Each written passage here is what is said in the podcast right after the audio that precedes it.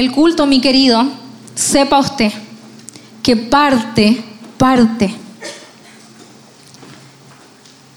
cuando suben sobre este púlpito los hermanos y empiezan a adorar, el culto ya partió. Y juntos ministramos al Señor. La palabra y la adoración van de la mano y la oración van de la mano y juntos ministramos la presencia del Señor. Cada, cada cosa tiene su lugar dentro de nuestro culto. Y hoy día voy a ministrar con Francisco, wow. ¿Es primera vez? Gloria a Dios por eso. Oraba por ti, Francisco, allá abajo, que logres agudizar tu oído para que puedas bajar las notas del cielo a la tierra. Y yo sé que así va a ser. Yo sé que así va a ser. Mi querido, eh, en esta mañana, no, ya no es mañana, ¿no es cierto? ¿Qué hora es? 13.20, no es mañana. Eh, en la mañana estuvo predicando a las 9 de la mañana Jorge Soto, a las 10.45 estuvo mi esposito Gerson, en esta reunión me corresponde a mí, porque sabe lo hermoso de esta casa ministerial, que hay hijos e hijas con los puños aquí arremangados, diciendo, heme aquí, Señor. Y es hermoso saber que si no está nuestro pastor, no está nuestra pastora, la iglesia sigue funcionando. Y el Señor sigue hablando. Y la reunión de las 10:45 estaba así, igual de llena que esta, y eso es hermoso. Es hermoso ver que hay una iglesia apasionada que tiene hambre por el Señor y que viene a este lugar a adorarle y también viene a recibir una palabra. Porque yo estoy segura que usted no vino hoy día acá porque no tenía otra cosa que hacer. No es así. Usted viene a este lugar reconociendo que necesita del Señor. Viene a este lugar para agradecer lo bueno que Él es con su vida, con mi vida. ¿No es cierto? Y yo le pido que usted demande del Señor siempre una palabra. Porque Él es tan bueno, Él es tan bueno que nunca, nunca nos va a dejar sin una palabra. Él siempre va a tener palabras de bien para nosotros, de dirección. Y, y en esta hora quiero ser lo más, lo más fiel posible a lo que el Señor nos ha venido hablando junto a mi esposito, en nuestro hogar, en nuestra intimidad, para poder compartirla a usted. Y, le puse por título a esta palabra un estilo de vida de devoción a los pies de Jesús. No momentos esporádicos, sino que un estilo de vida 24/7 de devoción a los pies de Jesús. Y, espero con todo mi corazón que, que esta palabra venga a traer luz a su vida, más de la que ya tiene, que venga también a traer dirección acerca de cuál es la voluntad del Padre sobre nosotros y que se levante en este lugar una generación de una sola cosa. Y luego lo vamos a ver por medio de la palabra. Y que tenga ahí su corazón dispuesto y hambriento a lo que el Señor hoy día le quiere sumar a su vida. Y que se concentre, mi hermano, en discernir los tiempos. Este tiempo Es su tiempo para escuchar la palabra. Para escuchar lo que el Señor tiene sobre nuestra vida. Para poner el celular en modo avión y que no me entren los WhatsApp porque eso nos desconcentra. Hermano, es una hora. Y debemos aprovecharla. Y debemos estar atentos a lo que el Señor quiere hablar a nuestra vida porque Él siempre quiere hablar cosas a nuestra vida. El problema está en que a veces perdemos tiempo, en enfocándonos en cosas que no tenemos que enfocarnos en el tiempo que no tenemos que hacer las cosas. Y a través de esta palabra yo quiero un poquito manifestar eso del corazón de Dios. Esta palabra se encuentra, vamos a leer Lucas y Juan, pero vamos a partir con Lucas, capítulo 10, ¿ya? Váyase ahí al versículo 38. Hoy día vamos a hablar de Marta, de María y de Lázaro, estos tres hermanos a los que yo amo tanto. ¿Sabe por qué los amo? Porque Jesús los amaba y yo quiero amar todo lo que Dios ama. Y como Él amaba a Marta, María y Lázaro, ¿qué hago yo? Lo amo, ¿no es cierto? Porque cuando decimos que queremos amar todo lo que Dios ama, debemos profundizar en todas las cosas que, Dios, que Dios ama. En la mañana mi esposo predicaba y hablaba ahí del versículo que dice que los que aman su venida. ¿Usted cree que el Señor ama su venida? La venida de su Hijo Jesucristo. La ama. Y si Él la ama, yo también quiero amarla. Y en este caso le voy a hablar de Marta, María y Lázaro. Mire lo que dice el versículo 38. Vamos a leer del 38 al 42. Dice, aconteció que yendo de camino entró en una aldea y una mujer llamada Marta le recibió en su casa. Esta tenía una hermana que se llamaba María, la cual sentándose a los pies de Jesús oía su palabra. Atención con eso, se sentaba a los pies de Jesús a oír su palabra. Pero Marta se preocupaba con muchos quehaceres y acercándose dijo, le dijo al Señor Jesús, Señor, ¿no te da cuidado que mi hermana me deje servir sola? Dile pues que me ayude. Muy patúa Marta. No sé si ve lo mismo que yo. Le está dando una orden a Jesús. Le está diciendo, ¿tú no ves acaso lo que está sucediendo? Dile esto. Wow, tenía verso Marta, hay que decirlo. Dice, respondiendo, Jesús le dijo, porque sabe que Jesús, aunque nosotros digamos cosas que no tenemos que decir, Él igual las escucha y las respeta. Y nos da ese tiempo de hablarle, aunque estemos desalineados, porque eso muestra su bondad, su amor. Y mire lo que dice, Marta, Marta, no por casualidad dice dos veces Marta. Está dando tiempo. Está mostrándole su amor. Es como, Martita. Venga Martita, le voy a explicar la situación. Una cosa así, ¿ya? Afanada y turbada estás con muchas cosas. Pero solo una cosa es necesaria. Y yo aquí me quiero detener. ¿Cuántas cosas son necesarias? Una. Una cosa es necesaria, le dice. Y María ha escogido la buena parte. Atención con eso también. María escogió esta parte. No es que ella la recibió por herencia, es que sus papás le... No, no, no. Esto es una decisión personal. Y aquí dice que María escogió la buena parte. Y mire esta promesa, porque aquí viene la promesa, la cual no le será quitada. O sea, esta parte que María escogió, la palabra dice que no le va a ser quitada. Tome asiento. Le quiero leer esto mismo, pero en la versión NTV, que hay palabras aquí que, que nos van a ayudar a comprender lo que estaba sucediendo. Ya dice, durante el viaje a Jerusalén, Jesús y sus discípulos llegaron a cierta aldea donde una mujer llamada Marta los recibió en su casa. Su hermana María se sentó a los pies del Señor a escuchar sus enseñanzas. Pero Marta estaba distraída con los preparativos para la gran cena. Entonces se acercó a Jesús y le dijo, Maestro, ¿no te parece injusto que mi hermana esté aquí sentada mientras yo hago todo el trabajo? Dile que venga a ayudarme. Y el Señor le dijo, me gusta esta traducción, dice, mi apreciada Marta, ¿estás preocupada y tan inquieta con todos los detalles? Pero hay una sola cosa por la que vale la pena preocuparse. Y María la ha descubierto y nadie se la quitará. Y yo antes de empezar a administrar esta palabra le quiero establecer una verdad, porque muchas veces uno escucha hablar de Marta y de María y casi que las pone en bandos contrarios, así como Marta es la mala, María es la buena, como Marta es la insensata, María es la sensata, y no es así, no es así.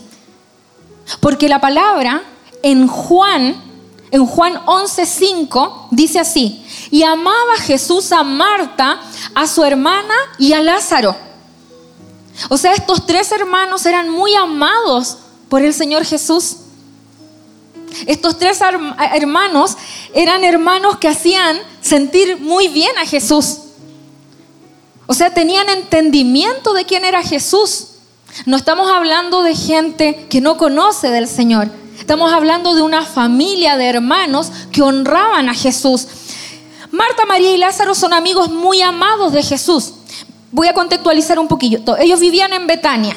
Betania era un lugar que quedaba aproximadamente a tres kilómetros de Jerusalén.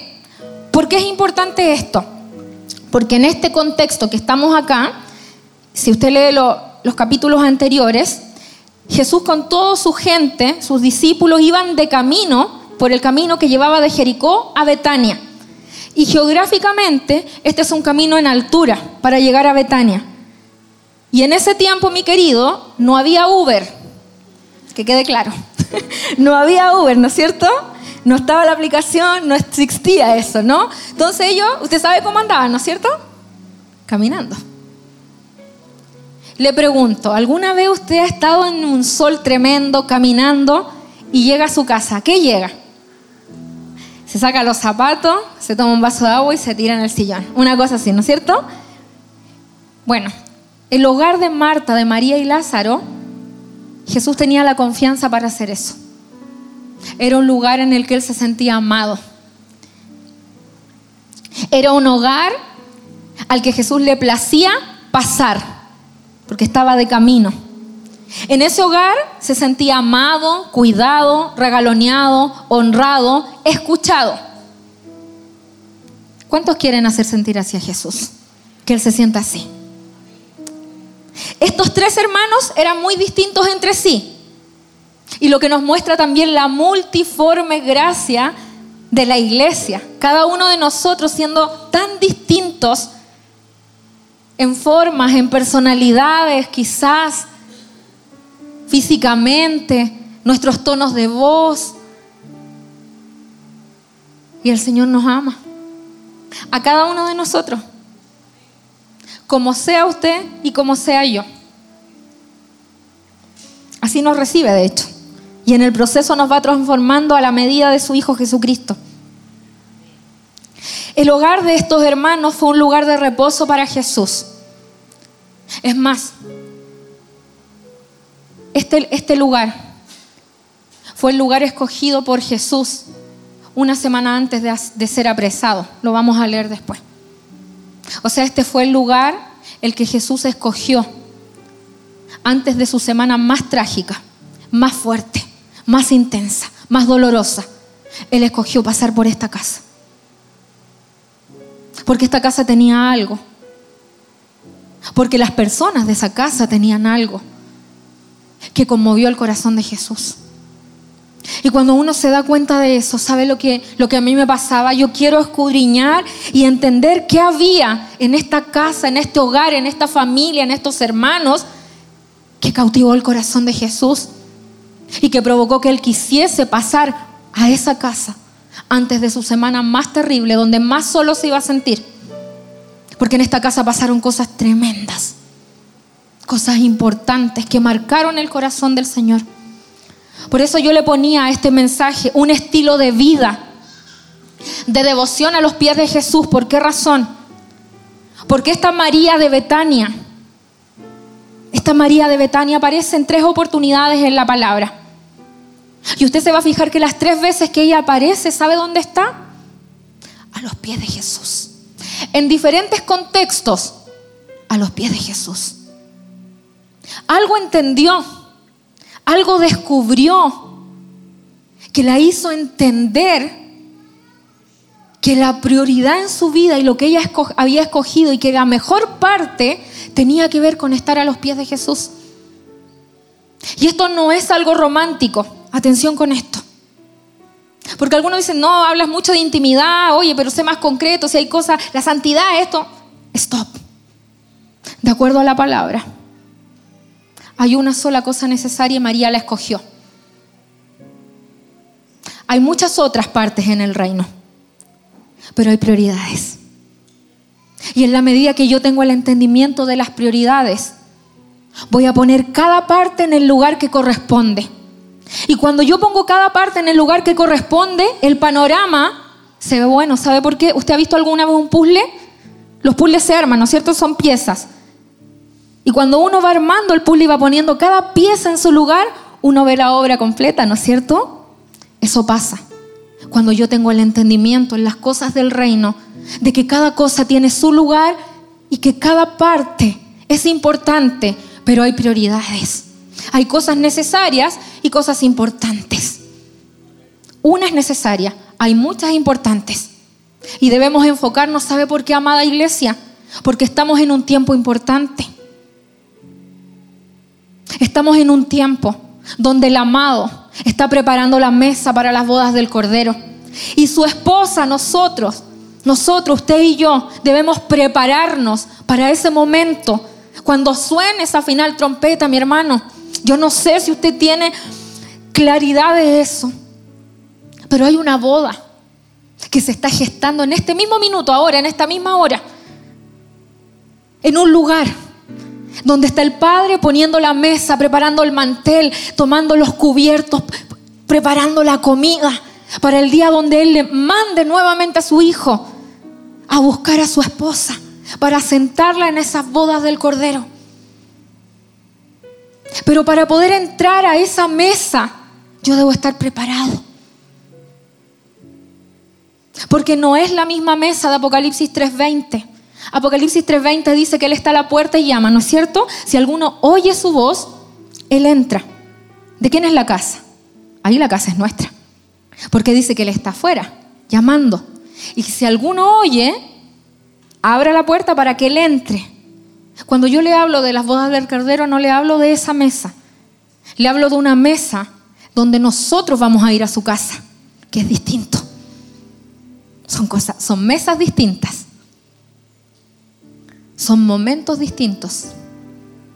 Y son requisitos distintos. Déjeme decirle. Porque para entrar a ese lugar, a mí se me ha concedido algo. Que me vista de lino fino. Que me prepare para ese momento. Y ahora estamos en ese tiempo de preparación para esas bodas. Como le decía María, aparecen tres oportunidades y aparece a los pies de Jesús. María nos enseña un modelo de iglesia contemplativa. Atención con esto. María es un tipo de iglesia contemplativa. Porque cuando dice que ella estaba a los pies de Jesús, escuchando su palabra, a mí me habla de que ella estaba haciendo una sola cosa, que era contemplar a Jesús escuchar a Jesús. O sea, un tipo de iglesia contemplativa, que sus ojos están puestos en Él, dejó de hacer todo lo que tenía que hacer por concentrarse en Él. Marta estaba haciendo algo bueno porque estaba preparando comida, porque ahí necesitaban alimentarse, recibían gente, ellos eran súper hospitalarios. ¿Está mal lo que está haciendo Marta? No está mal. El problema está en el momento, en el tiempo. No iba a tener a Jesús todos los días en su casa. Créame que si Jesús me dice que va a mi casa y yo no hice la cama, me da lo mismo. Lo recibo en el living. lo recibo en el living, lo siento, de verdad créame que sí, pero dejo de hacer todo lo que estaba haciendo. Es Jesús. Pero a veces estamos tan afanados en nuestro día a día, estamos tan afanados en el trabajo, en tener que producir recursos, en tener que estudiar para la universidad, en tener que hacer las cosas de la casa, en tener que ir a visitar a alguien, en, ver a los niños, revisar sus tareas. Todo eso está bueno y es importante. Pero no aprendemos a discernir los tiempos y abrazar la mejor parte y darle el tiempo y la honra que se merece a la mejor parte. María es de esa iglesia. Es de esa iglesia. Vamos a ir a la primera vez que María estuvo a los pies de Jesús, que esta María de Betania estuvo. Y la primera vez es esta que acabamos de leer. Esta es la escena, para que, que, que se la imaginen, ¿ya? Yo estudié teatro, entonces lo puedo hacer. Mi esposo no y después le voy a pedir ayuda, así que va a tener que hacer actor, ¿ya? Esta es la escena. Marta, bueno, llega Jesús cansado con toda su gente, los discípulos, suben ya, llegan a la casa y Marta dice, wow, llegaron la comida, hay que prepararle la, la tortilla de rescoldo y todas esas cosas, ¿no es cierto? Y corre para allá, corre para acá. María dice, llegó Jesús y ¿qué hace? Se lanza a los pies, se lanza a los pies a escucharlo, a ver qué nuevo el Señor tenía que decir. Y Lázaro, no se dice, pero yo sé que como era hombre y en ese tiempo la cultura era un poco distinta a la de hoy día, no vamos a decir que era machista, porque no era así, ¿ya? Era una cultura distinta, entonces obviamente Lázaro estaba ahí con Jesús, me imagino yo. Y dice que Marta estaba preocupada con muchos quehaceres y que estaba distraída con los preparativos de la cena. Y por otro lado, entonces tenemos esta Marta, esta María que se sienta a los pies del Señor a escuchar su enseñanza, a oír su palabra. Y mire, esto es lo primero que a mí me conmueve del Señor Jesús. Porque usted sabe que en ese tiempo, para la cultura judía, solo los hombres podían ser discípulos. Solo los hombres podían ser discípulos. ¿Y cómo se reconocía a un maestro con su discípulo? Porque se sentaba a sus pies. Recuerda cuando Pablo dice que él fue criado a los pies de Gamaliel porque él fue su maestro. Lo mismo en este caso. María, el hecho de estar a los pies de Jesús, rompía al Señor Jesús algo, porque el, Señor fue irreverente en algunas cosas.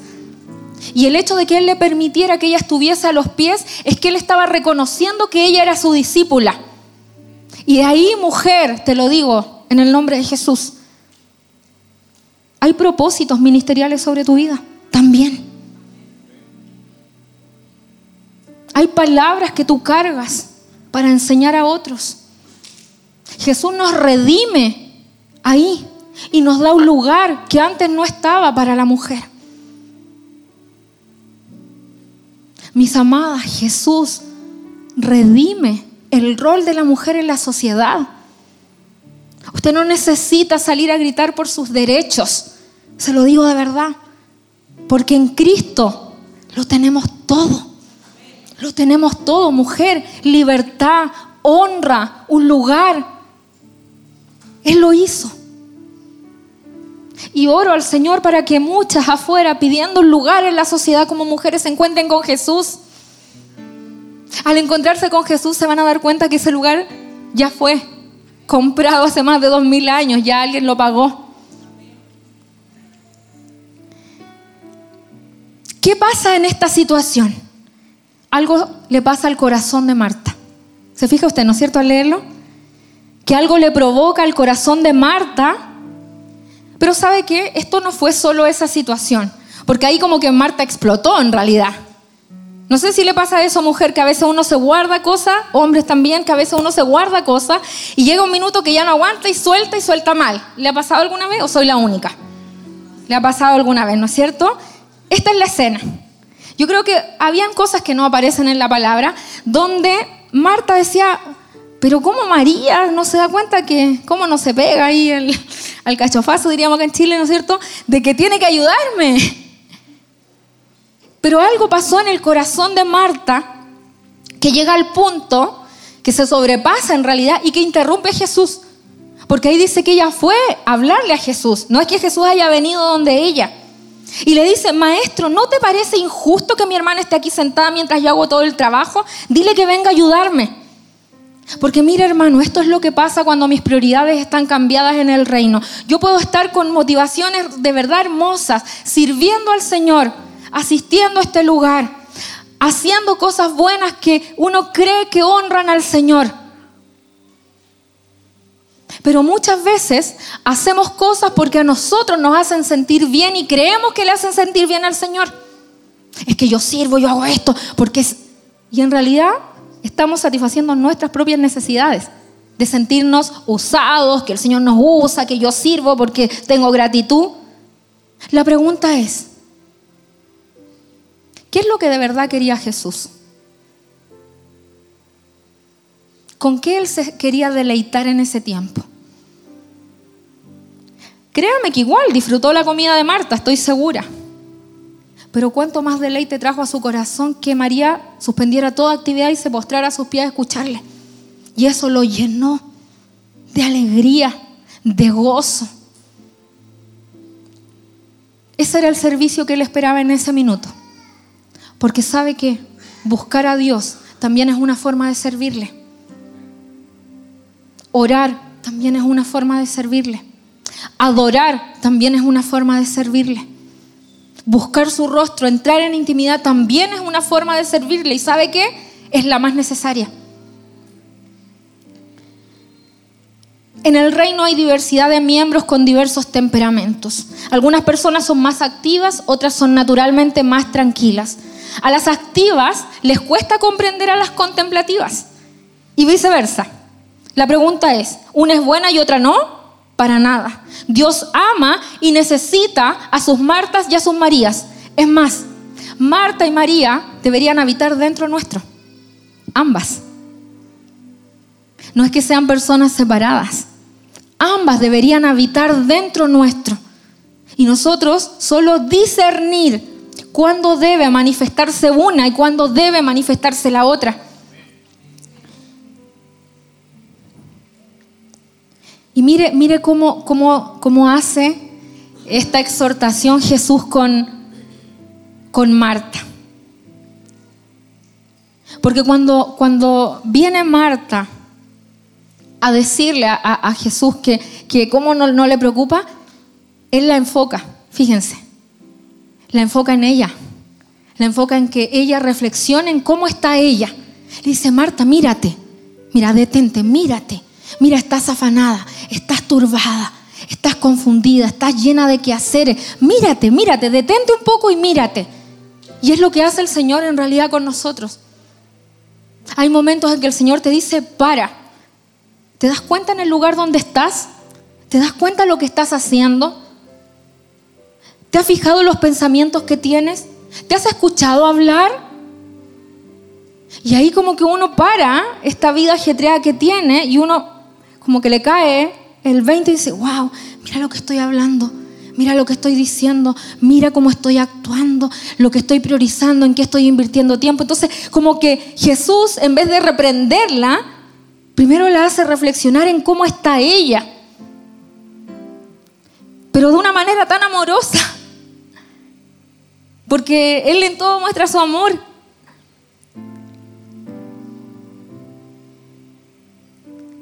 Y lo segundo que hace es que la hace salirse de sí misma, porque eso pasa cuando nuestra prioridad no está siendo buscar a Dios, como Marta. ¿Sabe qué nos pasa? somos tremendamente egoístas y vemos cómo nosotros nos sentimos. Es que me dijo esto y me dolió, es que me hirió, es que me ofendió. ¿Se ha sentido así alguna vez? Yo creo que todos nos hemos sentido así alguna vez. Y ha salido de nuestra boca palabras que no tenían que salir. Porque estábamos enfocados en lo que nosotros sentíamos, en lo que nosotros estábamos viviendo, en cómo yo me sentía. Es que me dijo esto, hizo esto y me hizo sentir de esta manera. Y estamos centrados en qué? En nosotros. Eso pasa cuando yo no busco a Dios. Mis ojos están puestos en mi vida, en cómo yo me siento, en lo que yo quiero, en deseos personales. Y aquí viene esta segunda parte donde Jesús la redirecciona y le muestra a María como un modelo, como un modelo. Mira, mira, mira a María. Y le dice, María escogió una cosa. Una cosa era necesaria y ella la entendió. Me gusta, me gusta este versículo de la NTV que dice, María la ha descubierto y nadie se la quitará. Amor, ¿me puedes ayudar un poquitito? Una silla, sí. Mire esto. Dice una sola cosa por la que vale la pena preocuparse. Sí, siéntese, siéntese. Dice, y María la ha descubierto y nadie se la quitará. Él no es actor ya, pero va a hacer todo lo que puede por amor a mí. Mire esto.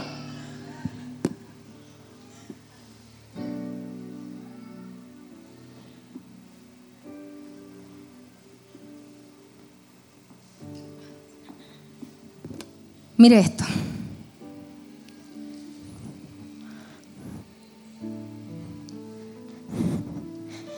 Mire, este es Jesús en casa de Marta, de María y de Lázaro. Y esta es María de Betania. La palabra dice que ella escogió la mejor parte. Y de acuerdo al texto bíblico, la mejor parte son dos. Dice que ella estaba a sus pies escuchando su palabra. Esa es la mejor parte de acuerdo al texto bíblico.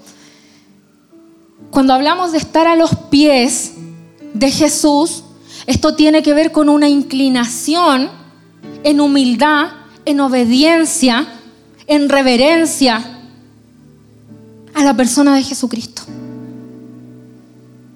Un corazón humilde, humillado, atento, dispuesto. Y cuando dice que oía su palabra, se refiere a que posicionaba la palabra del maestro como su brújula. Eso es lo que yo necesito. Y cuando dice ahí que María descubrió esta mejor parte, la única manera de descubrir esta mejor parte en el reino es haciendo esto, en intimidad. Mi querido, no se puede de otra manera. Usted puede ir al mejor lugar a estudiar la palabra del Señor, créame. Pero la única manera de que usted se pueda encontrar con Él es a sus pies y esto me habla de cercanía. Esto me habla de una posición corporal y del corazón, pero también de una cercanía, de una intimidad, de un cerrada la puerta, como habla su palabra. De un conocer al Señor, pero cerrada la puerta. Hay muchas formas de conocer al Señor, diferentes partes del Señor. Usted viene acá y estamos todos juntos y usted lo conoce, usted puede estudiar su palabra, viene a la escuela de formación y todo eso nos suma y es bueno y debemos hacerlo. Debemos hacerlo. Pero esta parte es la mejor parte. ¿Y sabe lo que dice? Que nadie se la puede quitar. Y esto es lo que le pasó a María. Al estar cerca de Jesús a sus pies y observarlo y escucharlo, se le reveló Cristo. ¿Qué es revelar? Revelar es cuando el velo es quitado. Muchos de los que estamos en este lugar quizás conocimos al Señor siendo más grandes. Y llegó un bendito día en donde Jesús se nos presentó y usted empezó a ver cosas que antes no había visto, ¿no es cierto?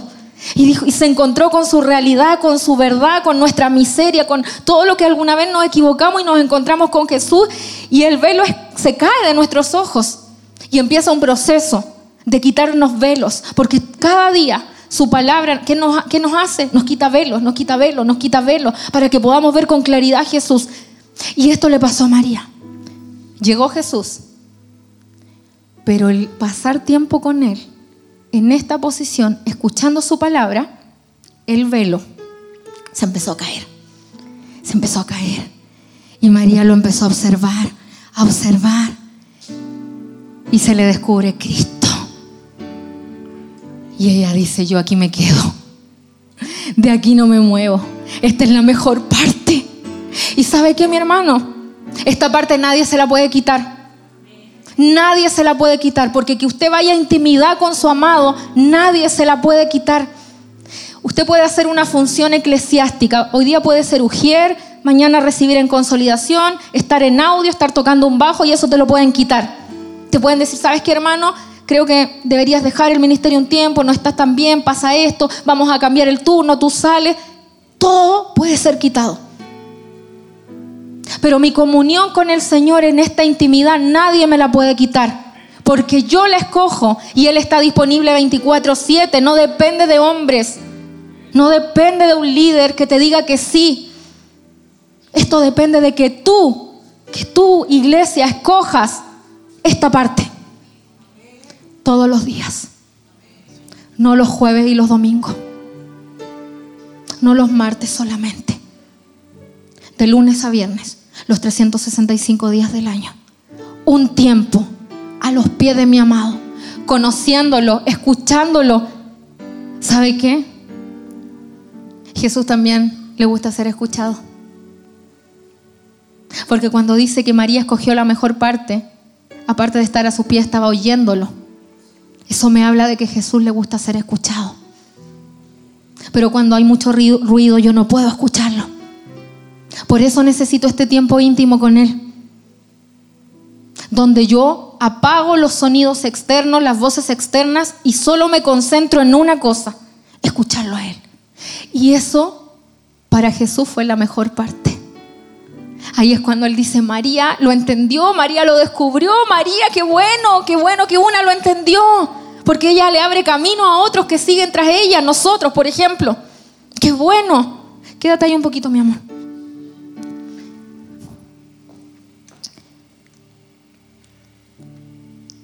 Y le quiero hablar de la segunda vez que María está a los pies de Jesús. Esto está en Juan 12. Dice, seis días antes de la Pascua llegó Jesús a Betania, de nuevo, donde vivía Lázaro. ¿Seis días antes de qué? Seis días antes de todo lo que se venía, de su semana terrible. De hecho, esto fue el día antes a que lo recibieran con palmeras, lo que vamos a leer ahora. Dice que llegó a Betania donde vivía Lázaro, a quien Jesús había resucitado. Allí se dio una cena en honor de Jesús. Marta servía, Lázaro era uno de los que estaban en la mesa con él, y María tomó entonces, perdón, perdón, perdón. Estoy leyendo la tercera, me estoy adelantando. Yo sé que tengo poco tiempo.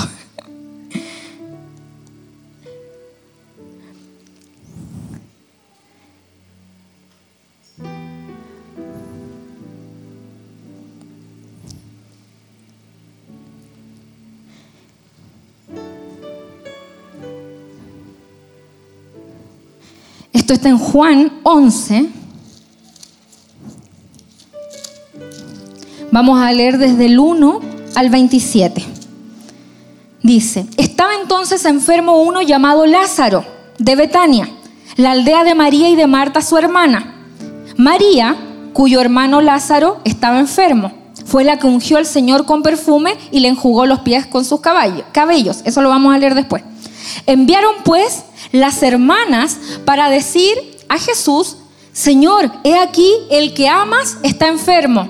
Oyéndolo Jesús dijo, esta enfermedad no es para muerte, sino para la gloria de Dios, para que el Hijo de Dios sea glorificado por ella. Y amaba Jesús a Marta, su hermana, y a Lázaro. Cuando yo pues, que estaba enfermo, se quedó dos días más en el lugar donde estaba. Luego, después de esto, dijo a los discípulos, vamos a Judea otra vez. Le dijeron los discípulos, rabí, ahora procuran los judíos apedrearte y otra vez vas para allá. Respondiendo Jesús le dijo, no tiene el día doce horas, el que anda de día no tropieza porque ve la luz de este mundo, pero el que anda de noche tropieza porque no hay luz en él. Dicho esto, les dijo después, nuestro amigo Lázaro duerme, más voy para despertarle. Dijeron entonces sus discípulos, Señor, si duerme, sanará. Pero Jesús decía esto de la muerte de Lázaro. Y ellos pensaron que hablaba del reposar del sueño. Entonces Jesús les dijo claramente, Lázaro ha muerto. Y mire, vamos a irnos a el versículo 28. Habiendo dicho esto, fue y perdón, perdón. Uh.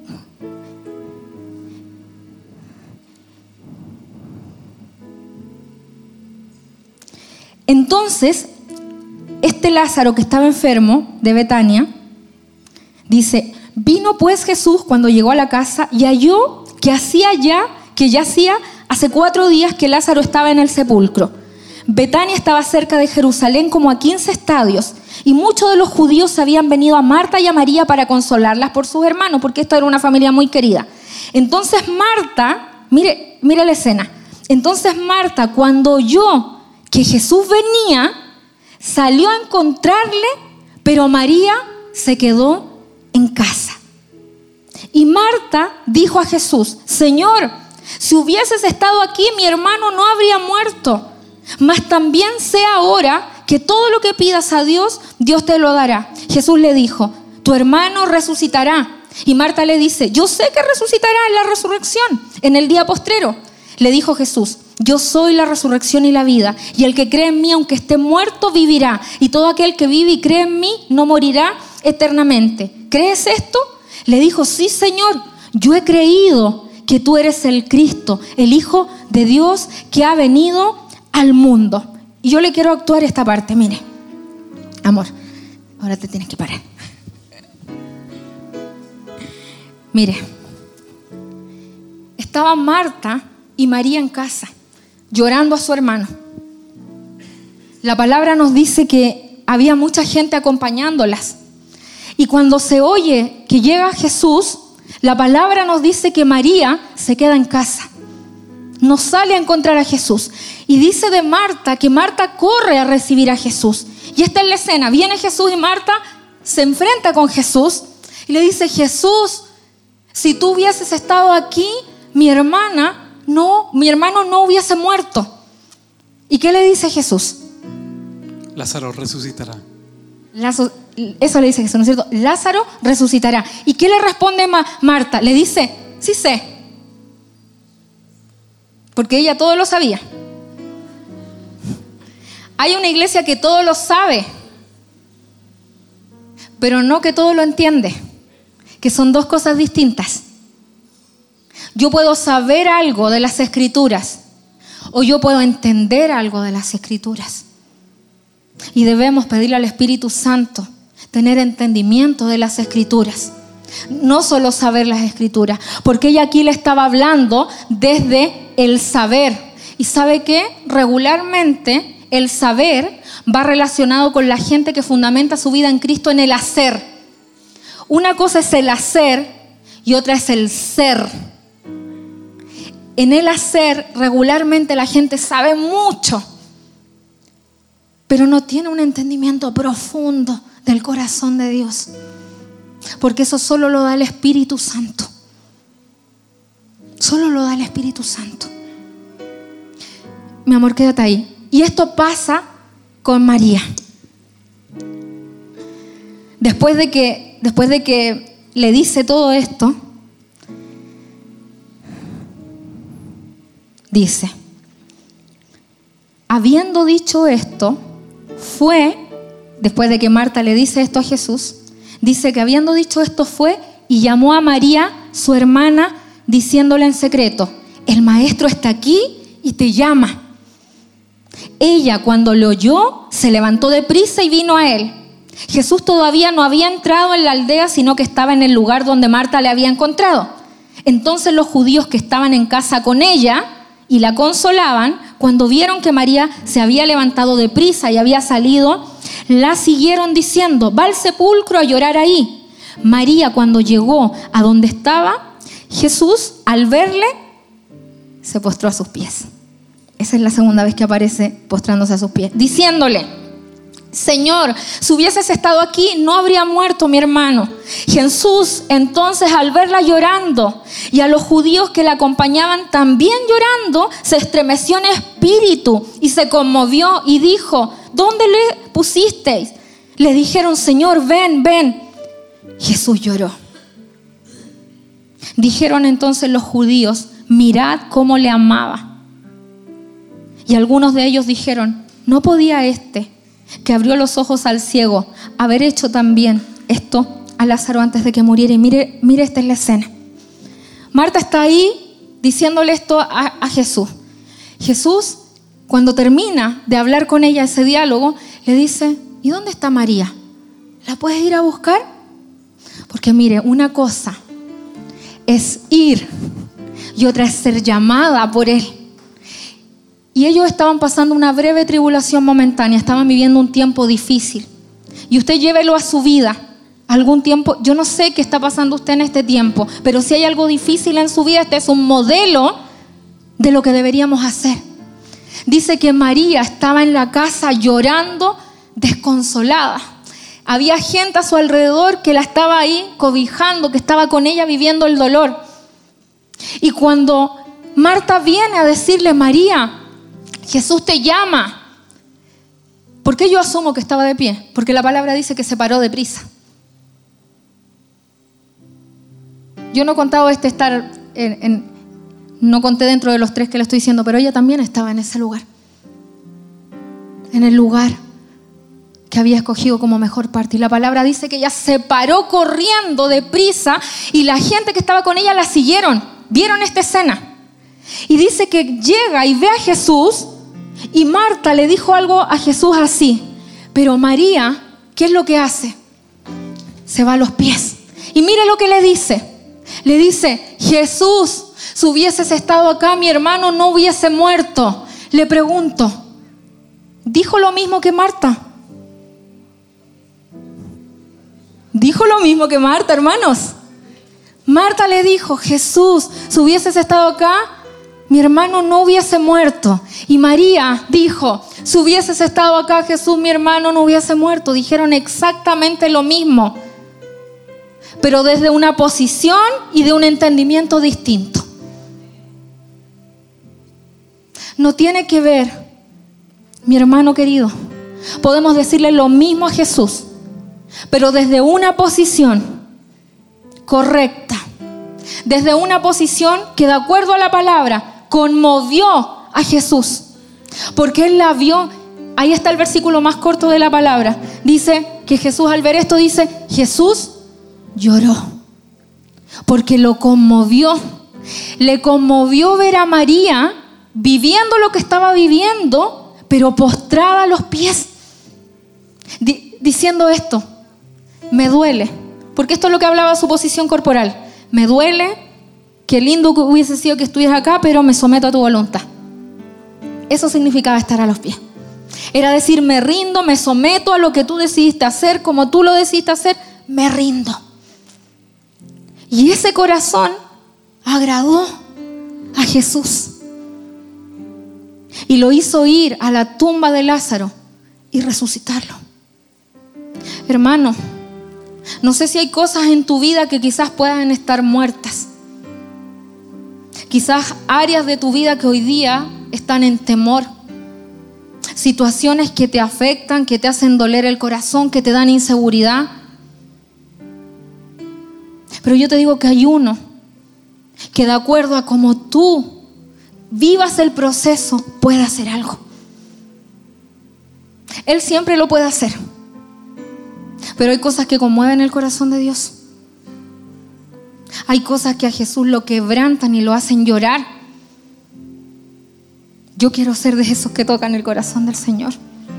Yo quiero ser de esos que Jesús me mira y algo le pasa a su corazón. Yo quiero ser de esos que Jesús dice, ella, esta es mi amada. Ella sabe lo que es bueno escoger.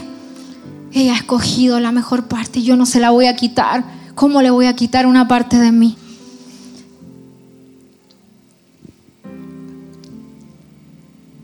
Pasa en Juan 12. Seis días antes de la Pascua llegó Jesús a Betania donde vivía Lázaro, a quien Jesús había resucitado. Allí se dio una cena en honor de Jesús. Marta servía y Lázaro era uno de los que estaban en la mesa. Esto pasa después, ya después de la resurrección. Y dice, y María, amor, y dice, y María Tomó entonces como medio litro de nardo puro, que era un perfume muy caro, y lo derramó sobre los pies de Jesús, secándoselos luego con sus cabellos. Y la casa se llenó de la fragancia del perfume. Judas Iscariote, que era uno de sus discípulos y que más tarde lo traicionaría, objetó. ¿Por qué no se vendió este perfume que vale muchísimo dinero para dárselo a los pobres?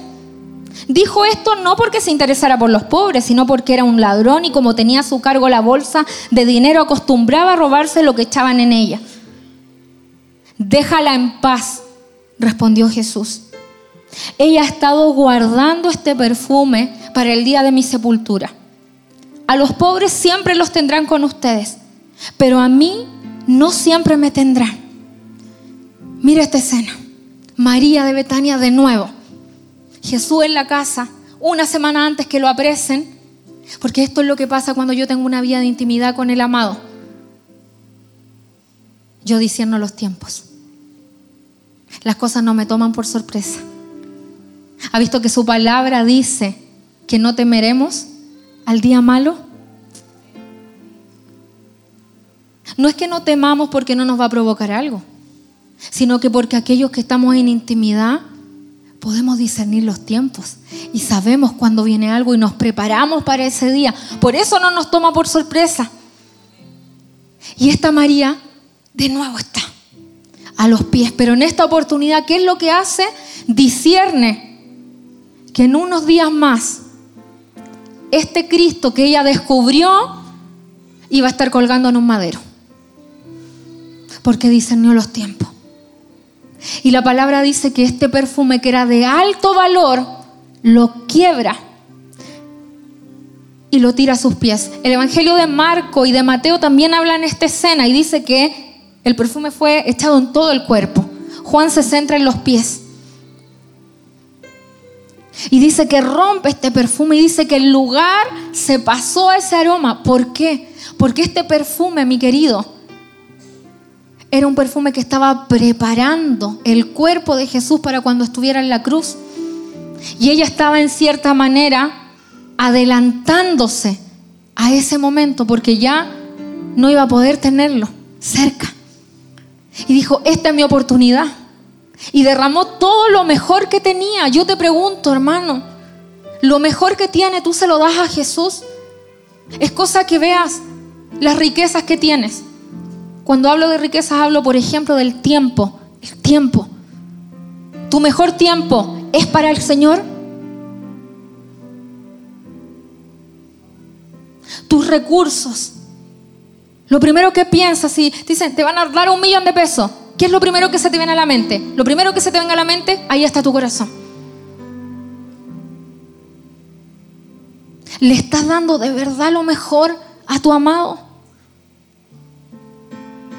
Y mire lo que pasa. Cuando yo tengo claridad de esto, a ella la criticaron. No sé si alguna vez te han criticado te han juzgado o te han ofendido. ¿Alguna vez en la vida te ha pasado eso? Ahí yo no veo a Marta, perdón, a María respondiendo. No necesito defenderse. Porque cuando yo tengo claridad de mi relación con el Señor y estoy clara con mi amado, no me tengo que defender de nada. Porque ¿sabe quién la defendió? Jesús. Cuando yo tengo ese entendimiento, mi hermano, yo tengo paz en mi corazón. No ando defendiéndome, no ando poniendo mi nombre, no, porque usted tiene claridad de quién es en Él y que Él la está viendo, que Él lo está viendo. Y eso le da paz a su corazón. Y lo que usted hace cuando vive una situación adversa, ora, se arrodilla, se dispone a buscar del Señor, a buscar su dirección.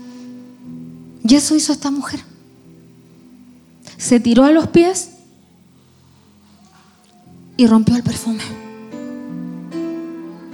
Y al romper el perfume, mi hermano, una semana después pasó esto. Una semana después, este mismo Jesús estaba en una cruz.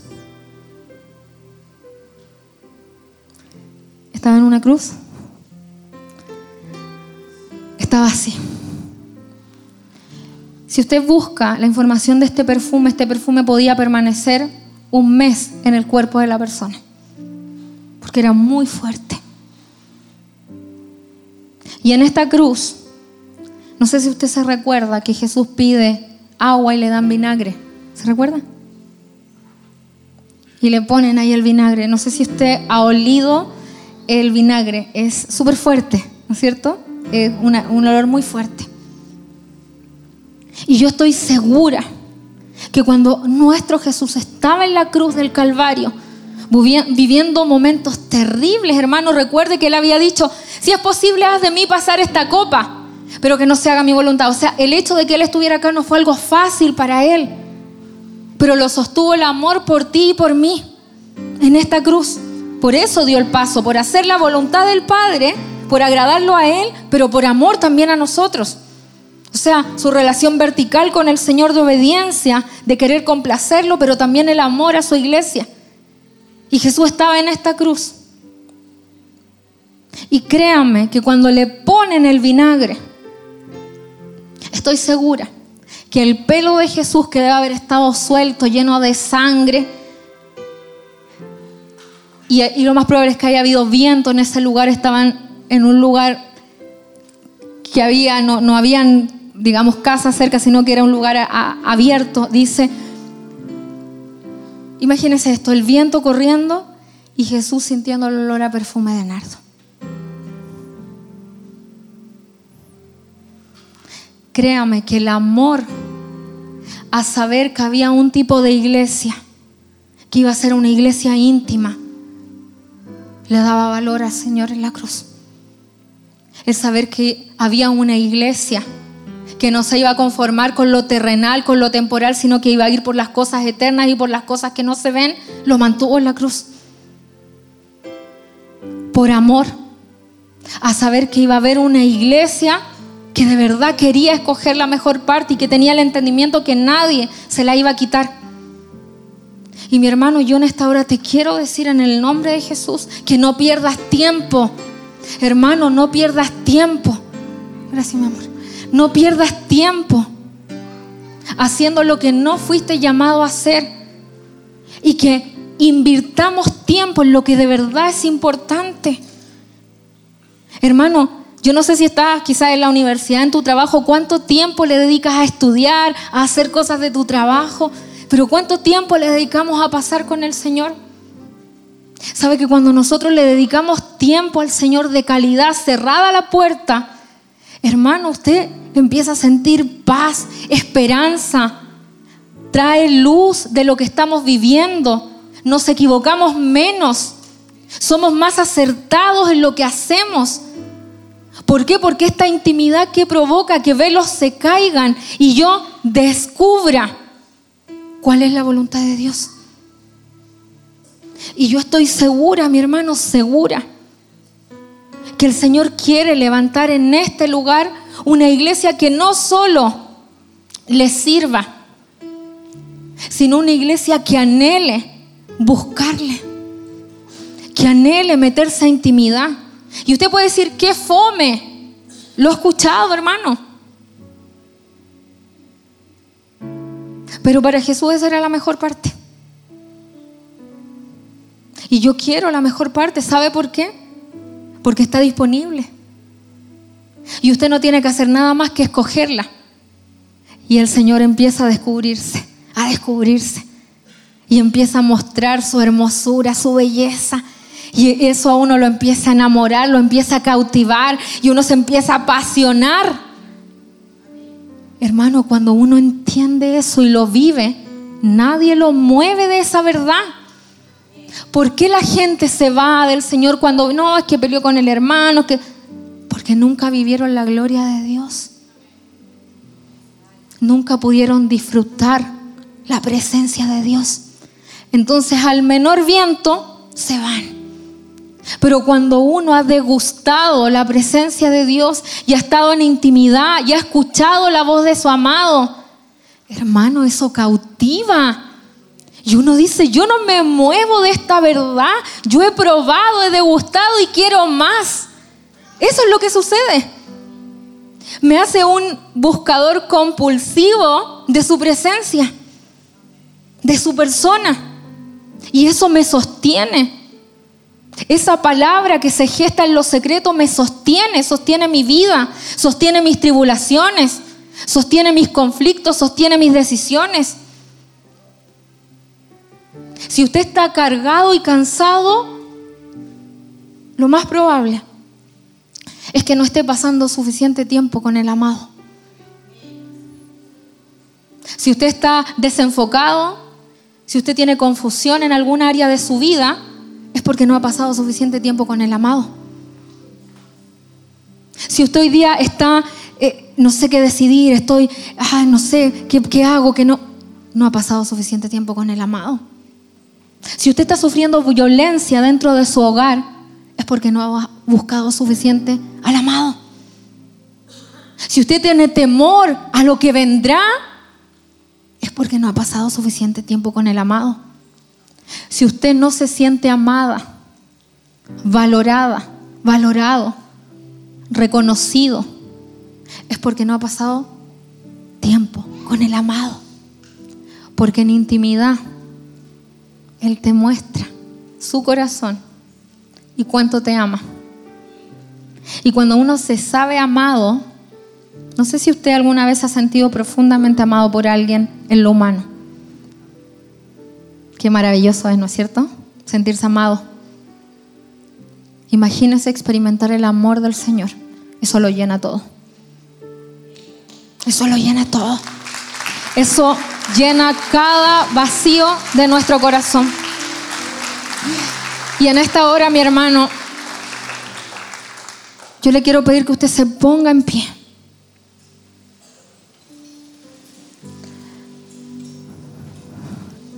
Y oremos al Señor juntos. Y le pidamos al Espíritu Santo, espíritu de sabiduría, para buscar como nos conviene, para pedir como nos conviene, para buscar a la persona de Jesucristo. Espíritu Santo, hemos perdido tanto tiempo en nuestra vida haciendo lo que no debíamos hacer, estando en lugares que no debíamos estar, conversando teniendo conversaciones que no debíamos tener, prestándole nuestro oído a personas que no teníamos que prestarle nuestro oído, escuchando voces que no eran las correctas. Hemos perdido tiempo y no hemos equivocado en ese proceso.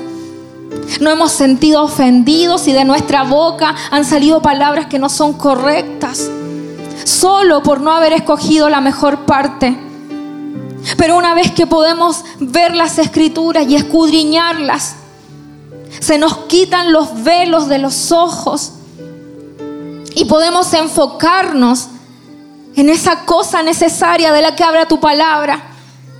Y lo necesario, la mejor parte en tu reino es buscarte. Es buscar tu presencia, es adorarte, es orar, es meternos al cuarto secreto. Es escudriñar tu palabra. Señor, Queremos ser una generación de una sola cosa, enfocada, con las prioridades claras. Queremos ser una generación que sabe escoger, porque todos los días se nos presentan diferentes cosas para escoger. La vida es una decisión. En la mañana me levanto y escojo qué ropa ponerme. Luego salgo de la casa y digo, me voy en metro, me voy en micro. La vida es un decidir constantemente.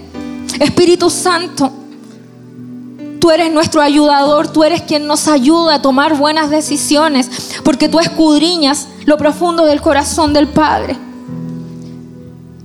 Y en esta hora queremos decir que somos dependientes tuyos. Somos dependientes tuyos, Espíritu Santo, llévanos a las profundidades del corazón de Dios, llévanos a los pensamientos profundos del corazón de Dios.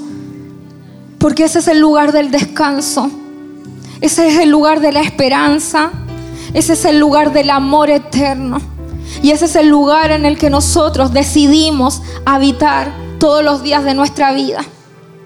Amamos servirte, amamos honrarte, amamos estar en tu casa, amamos predicar tu palabra, amamos compartir con los hermanos. Señor, todo eso es bueno y nos gusta hacerlo y sabemos que a ti también te place que lo hagamos. Pero hay un placer superior. Hay un placer superior. Y ese placer superior es poder tenerte cerca y escuchar tus palabras de cerca y ser un íntimo tuyo, una íntima tuya. Eso es el placer superior. Y ese es el placer que busca y que anhela nuestro corazón. Te amamos. Te amamos, Señor. Revélate a nosotros como el esposo. Revélate a nosotros como el esposo. Te nos has venido revelando como el Padre todo este tiempo. Pero también queremos tu revelación del esposo, porque tú eres nuestro esposo. Gracias te damos, Jesús, por tanto amor sobre nuestra vida. Gracias, Jesús Gracias Jesús por tanto amor. Sabemos que no hay un lugar mejor ni más alto que estar a tus pies. Ese es el lugar más alto al que podemos anhelar llegar. Para el sistema llegar alto es conseguir títulos, conseguir lugares, puestos, posiciones para los hijos tuyos íntimos. Lo más alto que podemos llegar es a, tus pies. Para tus hijos. El lugar más alto, de mayor honra.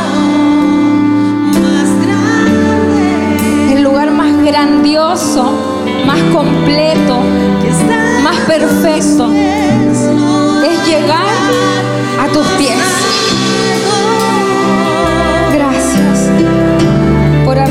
corazón, Señor. Y mostrarnos lo que hay en tu corazón.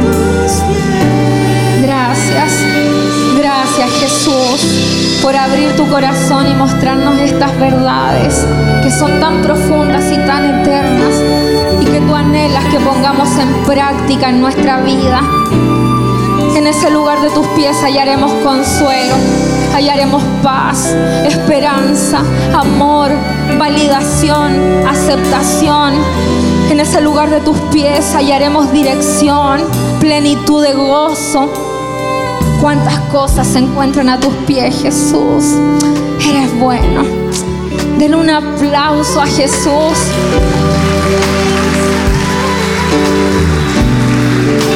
Esto pensaba mientras estábamos, estaban cantando la canción para el sistema, mi hermano. No sé si usted tiene un trabajo, ¿no es cierto? Y en el sistema, ¿qué es llegar alto en el sistema?